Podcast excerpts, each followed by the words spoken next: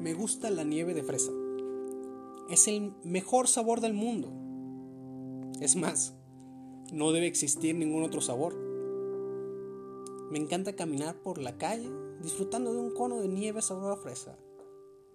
Y no podría describirte con palabras la satisfacción que tengo cada vez que mastico los pequeños trozos de fruta que vienen en él. No tienes idea del coraje que me da ver a una persona haciendo como que disfruta de un helado de limón.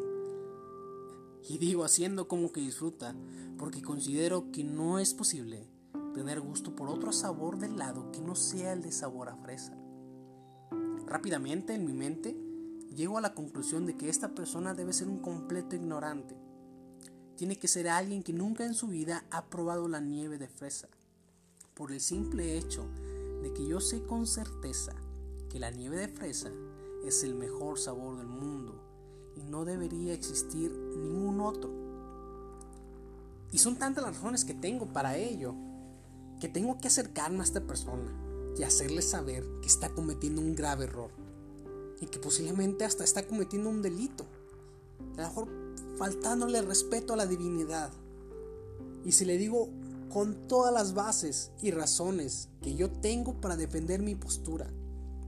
Y no puedo permitir que algo de lo que él diga me haga pensar lo contrario. Porque la historia que yo he leído y la ciencia que yo he aceptado respaldan mi postura.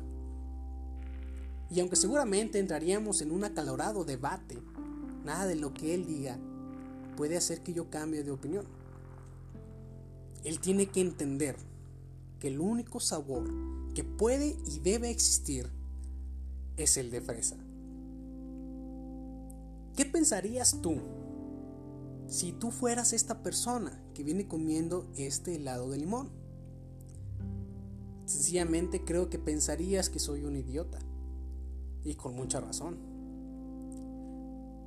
Siendo así, ¿cuántas de estas personas nos hemos encontrado y conocemos en nuestra vida. Y también cuántas veces nosotros hemos sido este tipo de persona. ¿Qué necesidad existe de querer imponer nuestras ideas, nuestra filosofía y nuestra forma de vida? ¿Acaso no sabemos que existen miles de sabores? ¿Cuál es la necesidad de ingerir en la vida de los demás? ¿Es acaso que estamos tan insatisfechos con nuestra propia forma de vida que no nos basta con criticarnos a nosotros mismos?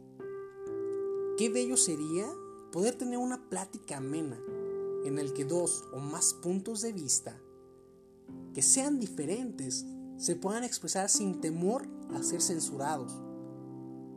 Y lo digo porque he estado en ambos lados. He sido el que censura y he sido el censurado.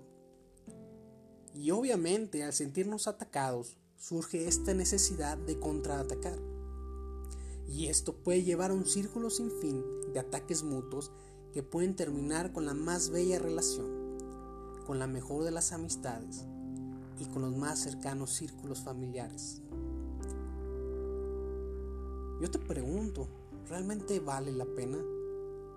¿Acaso es tan difícil aceptar que no lo sabemos todo, que no tenemos razón en todos los temas que existen. Vivamos nuestra vida sin tapujos y dejemos que las demás personas disfruten el helado del sabor que ellos prefieran.